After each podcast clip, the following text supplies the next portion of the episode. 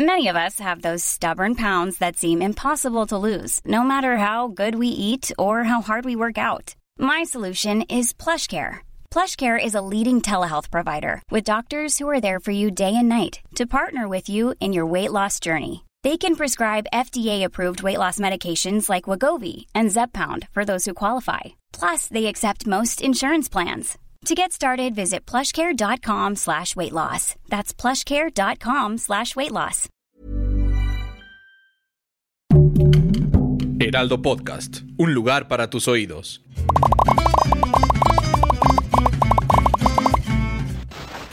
Bienvenidos a este live de Después de la Función. El día de hoy tenemos películas que me emocionan muchísimo. Muchas gracias por estar con nosotros como todas las semanas. Este live ha ido creciendo cada vez más, cada vez tenemos más comentarios, más interacciones. Gracias, muchas, muchas gracias. Oscar, ¿cómo estás? ¿Qué tal, mi querida Amon? Pues muy contento. Primero por la respuesta del público con este live. Nos encanta recibir sus mensajes. Se reportan toda la semana. Estamos leyendo sus opiniones, sus críticas, qué quieren ver eh, les invitamos a que escriban sus mensajes porque les prometemos que los leemos en algún momento determinado. Todos amigos, de hecho vamos a leer algunos mensajes en el live de este miércoles. ¿Y qué semana, caray, en cuanto a estrenos? La verdad, parecía que iba a estar un poco floja, pero realmente, pues tenemos tres estrenos bien, por lo general son dos amigos, pero creo que en esta ocasión tuvimos que tener tres porque pues se dejó venir ahora sí que el bloque de, de estrenos en plataformas. Este, qué, qué pena el lunes pasado que fallece Richard Donner, este director tan emblemático, Mon. A lo mejor a ti no te tocó tanto porque perteneces a otra generación, pero. No, pero sí. quienes vimos el Superman de Christopher Reeve en 1978, cuando éramos niños, pues, o sea, sabemos de, de, qué hablamos, ¿no? Con esta pérdida de este estupendo realizador. Que Los no Goonies también. responsable, exacto, exactamente, de Superman, sino también de Lethal Weapon, de Arma Mortal, de los Goonies, por mencionar algunas. Ya era mayor, pues tenía, estaba en sus noventa y tantos años, pero pues jamás piensas que ese tipo de realizadores tan generacionales eh, pues alguna vez ya no van a estar aquí, ¿no? Pero vaya, están sus películas que revisitar. Completamente de acuerdo contigo, Oscar. Y bueno, para que sepan de qué nos vamos a ir hoy en el programa, vamos a hablar de tres producciones. La serie de Somos, la película La Purga y la película La Guerra del, del Mañana, ¿verdad, Oscar? Exactamente, vamos a empezar con Somos. ¿Te parece, amor? Me parece perfecto, vas. Somos amigos es esta miniserie que pueden encontrar en la plataforma Netflix. Es una docuficción, podemos decirle así. Hay algunos personajes que son ficticios, pero vaya, todo está basado en una investigación exhaustiva eh, y es a partir de un artículo que publicaron que se llama Anatomía de una masacre de Ginger Thompson que llamó la atención de este prolífico productor llamado James Shamos. James Shamos, por ejemplo, es el productor detrás de Secreto en la Montaña, de varias películas de Ang Lee, por ejemplo, trabajó en Focus Feature como un ejecutivo muy importante dentro del departamento de, la dirección de producción del estudio. Eh, también estuvo, trabajó con Alejandro González Iñárritu en 21 gramos, si mal no recuerdo, ¿no? Pues bueno, eh, él eh, está casado con una mujer eh, que, quien trabaja en el departamento de relaciones exteriores en los Estados Unidos que tiene que ver con estas personas que piden asilo, ¿no? Entonces, a partir de la lectura del artículo de Ginger Thompson, a él se le ocurre la idea de que puede crear una docuficción, la lleva a Netflix y que lo convencen en Netflix para que él sea el creativo detrás de todo esto. Él recluta probablemente y desde mi humilde punto de vista, amigos, a dos de las escritoras más importantes que tenemos con respecto a estas eh, temáticas en nuestro país. Es Mónica Revilla, eh, y eh, Fernanda Melchor. Fernanda Melchor es una gran autora de novelas como Temporada de Huracanes, por ejemplo, o Esto no es Miami. Eh, Mónica Revilla es una escritora también muy, por ejemplo, es escritora de Manolo Caro en, La Casa de las Flores, en fin. ¿Qué me pareció la miniserie? Me pareció fascinante, la verdad.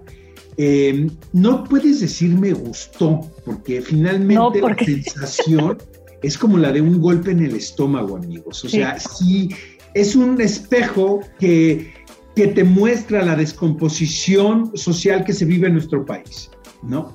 Y no, no es exclusivo México de este tipo de problemáticas, pero pues nos atañe, porque cuenta la historia de una masacre sucedida en Allende, en el estado de Coahuila, hace muchísimos años, que se había mantenido en sigilo, ¿sabes? En secreto por conveniencia del gobierno, porque no querían que se exhibiera, porque finalmente, pues fue, fue una matanza tremenda a cargo del grupo de los Zetas, eh, que tenía que ver con una venganza. Ellos creían que había un soplón dentro de la organización, una información que de hecho se dice eh, proporcionó la misma DEA. Por eso los Estados Unidos está involucrado, el gobierno está involucrado en lo que sucedió en Allende, una población donde un día determinado se realiza una revancha a carne de cañón, la verdad, y este, supuestamente, eh, oficialmente mueren 42 personas civiles, pero eh, dicen que las cifras pueden andar en más de las 300 personas. Entonces, me parece que es una uh, miniserie urgente, eh, muy bien investigada, me agrada mucho que los actores sean rostros que no conocemos. Había un par por ahí que había visto, pero uno porque ve todo, amigos. Pero está increíble, Mon, que se empleen intérpretes que no, que, que, no vemos constantemente en este tipo de producciones. Y lo otro que me fascinó, amigos, es que se eh, aborda el tema del narcotráfico de un, desde un punto de vista muy distinto al que comúnmente estamos acostumbrados a ver donde incluso se glamoriza, por ejemplo, en las narcoseries o en la misma Narcos de Netflix, ¿no? Aquí no, aquí tiene un tono mucho más periodístico. Me encantó. ¿A ti qué te pareció? La verdad es que estoy de acuerdo contigo, eh, comenzando por lo último que dijiste, em, que no se vanaglorie a los narcos, porque a mí me pasó y lo comenté aquí en después de la función. Cuando vi la serie del Chapo, yo quería que le fuera bien al Chapo y eso no está bien, ¿sabes? Aquí nos enseñan la otra cara de la moneda. Creo que es una, una serie cruda, una serie eh, ruda y muy justa, porque nos enseña el punto de vista de los ciudadanos que viven alrededor de toda esa masacre sin estar involucrados. Comentabas también lo de la DEA. Tenemos claro que la DEA está metido hasta donde no lo imaginamos. Lo vimos en The Last Narc, una serie un documental más bien que están metidos en todos lados. Entonces, aquí ver cómo afecta directamente a todos los que nos rodea y que tengamos como una especie de vengadores anónimos o que tratan de ser vengadores anónimos o ver a la gente que siente y sabe que su vida ya es así. O sea, es como de, bueno, así soy, aquí estoy, aquí me voy a morir, aquí es muy duro, es muy interesante. A mí me parece, como dices, era una serie urgente, pero sí, no es una serie que puedas decir, me gustó, es una serie que puedes decir, está muy bien hecha y funciona muy bien, pero duele y duele muchísimo. De los rostros no conocidos, yo tengo por ahí un par de amigas que la verdad es que verlas fue muy satisfactorio, porque además, al ser caras nuevas, eh, no tenemos como un estereotipo planteado, ¿sabes? Como de, ah, bueno, esta es esta o esta es la otra. No, era como si viéramos gente normal, común y corriente, y eso se agradece mucho. Creo que es una gran serie, Oscar. Oigan amigos, ¿qué creen? Tenemos una entrevista exclusiva para después de la función con Mónica Revilla y Fernanda Melchor. Eh, detrás de esta miniserie fascinante titulada Somos, vamos a escuchar qué nos dice. Al ver Somos, y lo, digo sinceramente, Valeria se lo comenté, me, me hizo reflexionar sobre lo importante que puede ser esto, aparentemente no con una envoltura de entretenimiento, pero para provocar la reflexión. Creo que es fundamental la reflexión que se pueda generar en torno a la serie. A mí me resulta muy increíble todavía que esto haya sucedido en el 2011 y que durante tres años no haya salido ni un solo artículo de periódico. Entonces, desde ese punto, romper una serie de seis episodios suena casi desafiante. Sí, creo que algo muy importante también es que es, es, la necesidad de humanizar la narrativa respecto a la violencia en nuestro país en general durante mucho tiempo los medios de comunicación nos han presentado esta situación como, como una guerra. Nosotros durante mucho tiempo nos hemos referido a la guerra contra el narcotráfico, como si hubiera solamente dos bandos, ¿no? como si fueran buenos contra malos, blancos contra negros, de una forma eh, maniquea y simplista. La realidad es muchísimo más complicada y más rica. Gracias y felicidades a cada uno de ustedes. Muchas gracias. Y bueno, hay que aprovechar para leer los comentarios que nos este, mandaron ahorita durante la entrevista de Somos. Dicen por aquí, fuerte, triste, es la realidad, claro que sí. Jimena nos pone muy cruda, pero describe la realidad que se vive. Claro que estoy, estamos totalmente de acuerdo. Juan Contreras nos pone que es bastante buena la serie. Y eso es lo que nos pusieron por aquí de la serie de Somos, nada más. Pero sí, Oscar, lo dicen claramente, es fuerte, es cruda y es la realidad. Exacto, la recomendamos amigos, pero les advertimos que es un golpe al estómago. A discreción. Vamos a hablar de La Purga por siempre, Vas, La Purga por siempre es una película que va a quedar por siempre en mi mente, en mis fantasías de terror y en mi estómago. Eh, cuando dijeron esta película dije, vamos a verla, pero la voy a sufrir. Sí, la sufrí. Yo creo que la mitad de la película tuve los ojos tapados.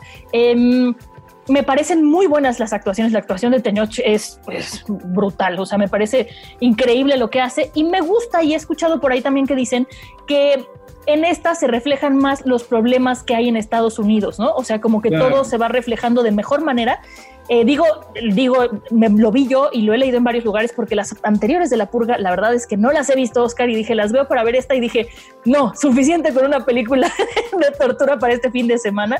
Entonces, a mí es una película que me gustó, por cómo me hizo sentir, pero que no disfruté por cómo me hizo sentir, pero porque ya saben que yo soy bien cobarde.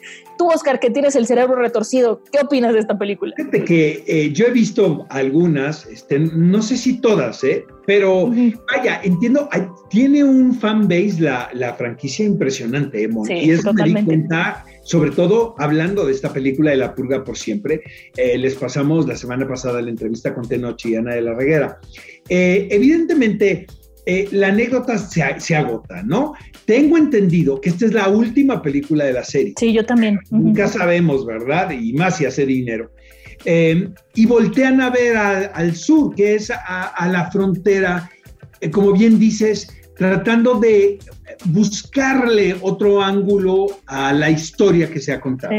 Lo que me comentaba Ana de la Reguera, y tiene toda la razón, es que tratándose de una franquicia tan americana, el que se haya invitado a los latinos, en este caso a mexicanos, incluso a protagonistas, pues habla que los creadores, los creativos y los productores pues son bastante inteligentes porque finalmente tratan de extender, ¿no? Como ese público que ya tienen cautivo. Ahora, como bien dices, desde el momento en que la acción se lleva a cabo en la frontera con México, pues los protagonistas, en este caso Tenoch y Ana, que hacen a Juan y Adela, tienen que enfrentar dos problemáticas. La celebración de la purga, que son las 12 horas donde los crímenes son impunes y el racismo imperante en los Estados Unidos con respecto a los mexicanos, ¿no? Eh, la película es dirigida por Everardo Gould, es fotografiada por Luis Sanz. O sea que, como dice Tenoch, los fierros y el dinero era gringo, pero el ambiente pues es muy mexicano. De todas las películas de la purga, de la franquicia, esta, amigos, a pesar de que tiene obviamente eh, el canon, podemos decirlo, ¿no? Como la raíz de la historia original, es la que menos se parece, ¿sabes? A las demás. Y eso es evidente porque, pues como tú dices, hay como un contexto social, político, completamente distinto al de las otras películas. Esto la diferencia automáticamente.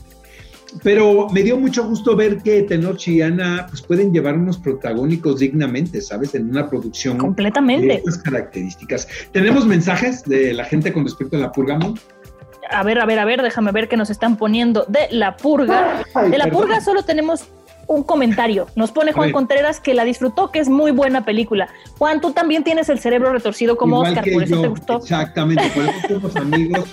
Juan y yo. Oye, Mon, tenemos una entrevista que teníamos guardada por ahí. Ya va, eh, vamos, porque por el tercer episodio de La muchacha que limpia. La muchacha que limpia. Esta serie. I'm Sandra, and I'm just the professional your small business was looking for. But you didn't hire me because you didn't use LinkedIn jobs. LinkedIn has professionals you can't find anywhere else, including those who aren't actively looking for a new job, but might be open to the perfect role, like me. In a given month, over 70% of LinkedIn users don't visit other leading job sites. So if you're not looking on LinkedIn, you'll miss out on great candidates like Sandra. Start hiring professionals like a professional. Post your free job on linkedin.com/people today. Producida por HBO eh, que podemos ver en HBO y que ahora pues que, eh, quienes contamos con el servicio de HBO Max pues la podemos ver también ahí. Uh -huh. eh, protagonizada por Damayanti Quintana Este, eh, platícanos a quién vamos a entrevistar, a quién vamos a, de quién vamos a hablar y a quién vamos a entrevistar Pues vamos a entrevistar, bueno, entrevistamos ya a Juana Arias, que la verdad es que hace un personaje muy bonito, entonces, bueno, no muy bonito, muy duro, lo mismo que decíamos de la de Somos. ¿Qué te parece si ella nos lo platica en esta entrevista, Oscar? Bueno, pues amigos, de, después de la función está con nosotros Juana Arias, que bueno, ella participa en la serie La muchacha que limpia. ¿Cómo estás, Juana? Muy bien, muchas gracias por tenerme aquí, Montserrat. Oye, pues sabemos que esta serie la grabaron ya hace tiempo. ¿Qué nos puedes platicar de tu personaje, que si no me equivoco es Ángela? Sí, tú muy bien lo has dicho. Eh, ya esta serie teníamos casi dos años de haberla grabado. Había mucha ansiedad y ganas porque se estrenara. Eh, la muchacha que limpia viene muy fuerte y el personaje de Ángela es una chica de 18 años que no le ha faltado nada en la vida, que lo tiene todo, que su vida es casi perfecta, súper, hiper, mega fresa. Eh, y de repente de un día a otro le cambia completamente la vida y su hermano desaparece y va a ser uno de los crímenes que va a tener que limpiar la muchacha que limpia. Entonces Ángela pues digamos que en esa conexión familiar, en el trabajo de la conexión familiar y, en la madurez, que lo que te hace madurar, madurar una muerte así, va a tener que, iba a querer llegar hasta las últimas consecuencias para saber qué pasó con su hermano. Se nos antoja muchísimo. Primero te voy a decir una cosa, este, y esto no es un comercial, pero qué buen contenido hace HBO, HBO, la verdad. Creo que se van por, por lo seguro en el aspecto de que cuidan muchísimo sus producciones, ¿no? Eh, y lo otro, independientemente que nos da la impresión que va a ser un thriller policíaco muy sugestivo y que puede atrapar al espectador, también tengo la idea de que sucede en un contexto que, aunque no es el objetivo de la historia, hay un dejo de denuncia del contexto social y político en el que estamos viviendo ahora prácticamente todo el mundo. Totalmente. Primero coincido contigo, Oscar. La verdad es que sí, no es porque esté en HBO ni nada, pero siempre han tenido sus, sus productos y, lo que compran y lo que hacen como muy curado. Y creo que esta vez no va a ser la obsesión, la, la, diferencia, pero es la excepción, exacto. Pero la verdad es que em, es sí una, es ficción, pero realmente toca muchos temas en los que estamos, eh, de los que estamos viviendo, no solo en México, no solo en Colombia, no solo en Latinoamérica, en Latinoamérica sino ya a partir como que a, nivel mundial. Okay. Oye, fíjate que probablemente eres muy jovencita, pero a tu generación no le tocó esta cosa donde veíamos las producciones que llegaban de Colombia, de repente, o de Argentina, pero eran, eran, eran ficciones que se producían totalmente allá con toda la idiosincrasia y el sabor de cada país, y eso también lo hacía muy interesante. Pero ahora, con el asunto de las plataformas, pues ya hay una multinacionalidad fascinante y eso permite que actrices como tú estén aquí en nuestro país interpretando personajes a veces incluso hasta mexicanos. Y yo siento que esto le abre la posibilidad también al intérprete, al actor, a un mundo con muchas más opciones, ¿no? Y chances.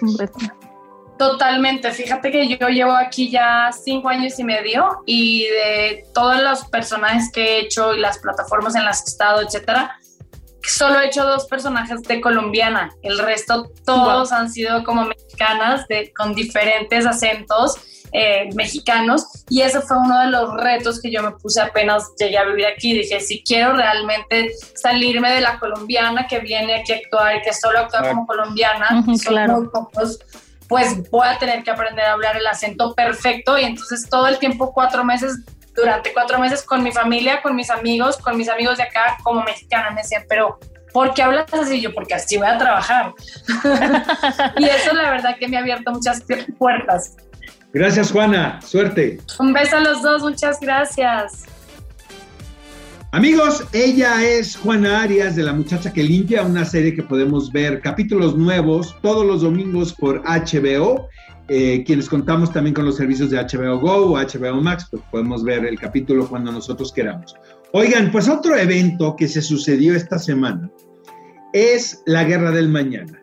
Eh, por supuesto que tenemos que hablar de esta película eh, protagonizada por Chris Pratt les voy, los voy a poner en contexto. Fíjense que esta película fue producida originalmente por el estudio Paramount Pictures. Se invirtió aproximadamente 200 millones de dólares.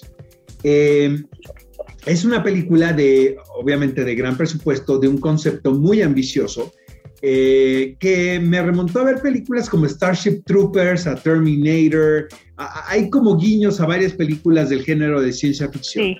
Eh, pero justo por el efecto de la pandemia, a última hora el estudio decide vender la película a Amazon Prime. Y Amazon Prime, evidentemente, convierte este título en un gran evento. Entonces, de hecho, por ejemplo, en la Ciudad de México, los que vivimos aquí, pues podemos, si vamos por periférico, podemos ver unos espectaculares inmensos promocionando esta película, La Guerra del Mañana, porque es una película muy ambiciosa.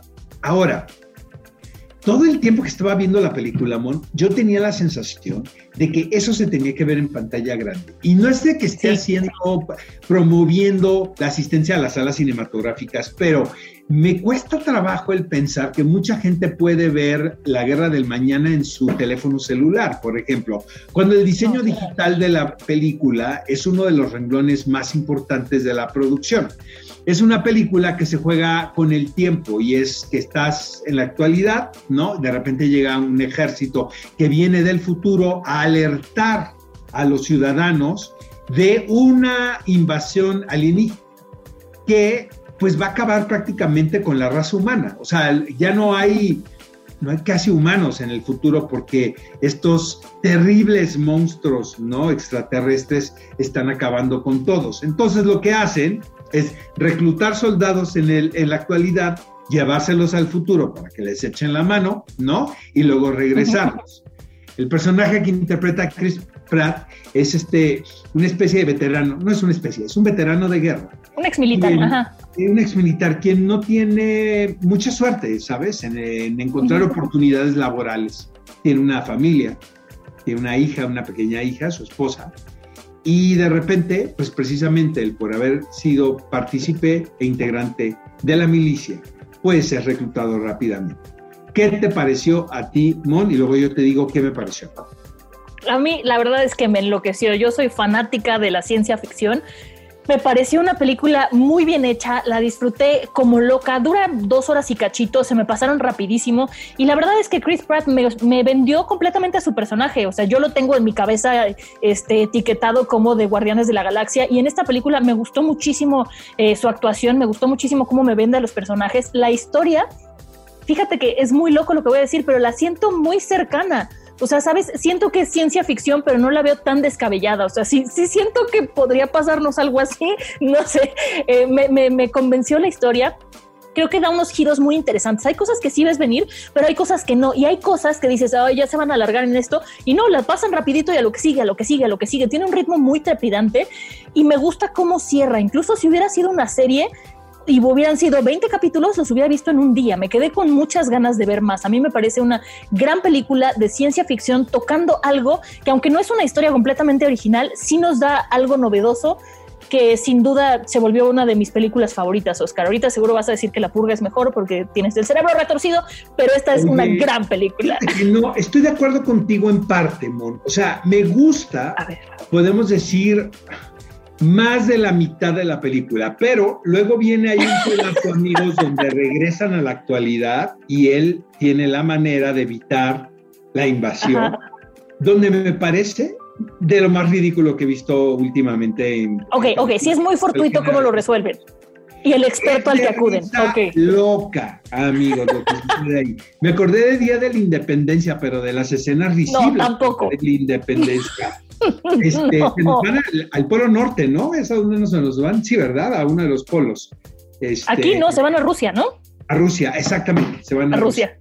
Entonces, este, pues no paré de reír ahí, amigos, porque sí es de como medio involuntaria todo lo que sucede, pero debo de reconocer. Entra en la ficción, Oscar, déjate convencer. La película hasta ese momento, que son los últimos 20 minutos, podemos decir. Es una película también larga, ¿eh? Entonces, es como la última parte de la película, pero lo, lo confieso, o sea, más de la mitad me encantó. La parte, por ejemplo, donde están en el Miami del futuro, este, me, me gusta también que sea una película muy desbordada con respecto a los efectos digitales. O sea, aquí no hay hubo buen gusto, pero pues es como Starship Troopers, o sea, es parte, ¿no? Este, esta cosa como kitsch, ¿no? Que tiene la película. Este, y, y el centro de la historia, que finalmente es la relación de un padre y su hija. ¿no? No queremos revelar mucho porque pues es parte de los secretos de la película, pero la disfruté, pero tampoco me parece la mejor película que he visto de ciencia ficción en, los últimos meses, para nada. Ay, a mí sí me parece de las mejores, menos por el experto en volcanes. Chris Pratt es como bastante limitado actualmente hablando, le hacen falta algunas eh, clasecitas de actuación, ¿no? Sí es limitado, pero en esta la relación con la hija, Oscar, a mí sí me convenció completamente. La o sea, que todo lo hiciera por la hija. Me parece, bueno, es que soy fan de, ustedes lo saben, amigos de The Handmaid's Tale, y quien interpreta a la hija es la esposa de The Handmaid's Tale, ¿no?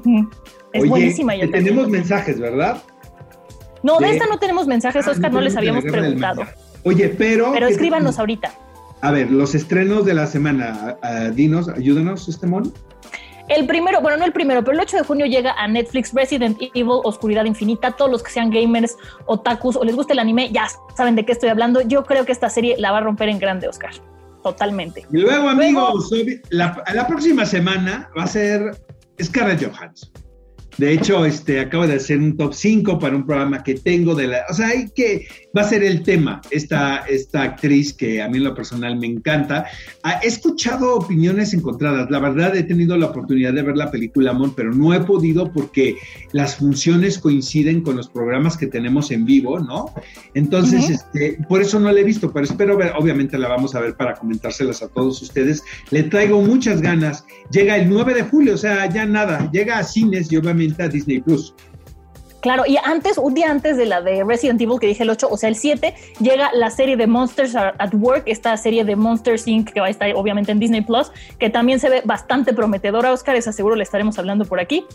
Y luego, ¿qué más llega? Llega el 9 de julio, la cuarta temporada de Atypical. Entonces vienen estrenos bastante buenos esta semana. Muy buenos. Vamos con la frase de la semana, mi querida Mon. Esta frase es de una de mis películas favoritas de Pixar. Dice así, nuestro, es de Disney, no sé si es de Pixar o Disney, pero bueno, dice, nuestro destino vive en nosotros, solo debe ser lo suficientemente valiente para verlo. ¿De qué película es? De Valiente. Exacto. ¿No? De Brave. Sí, sí, sí. De Brave. Yo eh, traigo una, yo estoy un poco más sanguinaria que tú el día de hoy. Dice, procura vivir. retorcida, ¿verdad? Yo la tengo en otro sentido. Dice, procura vivir no para convertirte en un héroe, sino para conservar tu vida. Esta frase es del padrino. Del padrino, claro, Por eso te digo, ahora estuve yo más retorcida, Oscar, pero ni modo, ya se nos acabó el tiempo, ahora sí estábamos desincronizados. Es que no te gustó la guerra del mañana, Oscar, fue por eso. Oye, Mona, quiero decirle al público que también estamos en versión podcast, ¿no? Para que nos escuche. Estamos prácticamente en todas las plataformas y pueden escucharnos, amigos, todo este live en la versión podcast que obviamente pueden encontrar en el Heraldo, ¿no? Exactamente, ahí nos pueden encontrar para que no nos vean las caras y solamente quieren escucharnos. Y bueno, pues eso fue todo por esta semana, Oscar. Nos vemos la semana que entra. Nos vemos con todos ustedes por aquí en el Facebook Live del, Heraldo de México de después de la función. Muchísimas gracias, amigos, y hasta el próximo miércoles. Hey, it's Paige DeSorbo from Giggly Squad. High quality fashion without the price tag. Say hello to Quince. I'm snagging high-end essentials like cozy cashmere sweaters, sleek leather jackets, fine jewelry, and so much more. With Quince being 50 to 80% less than similar brands. And they partner with factories that prioritize safe, ethical, and responsible manufacturing. I love that. Luxury quality within reach. Go to quince.com slash style to get free shipping and 365-day returns on your next order. quince.com slash style.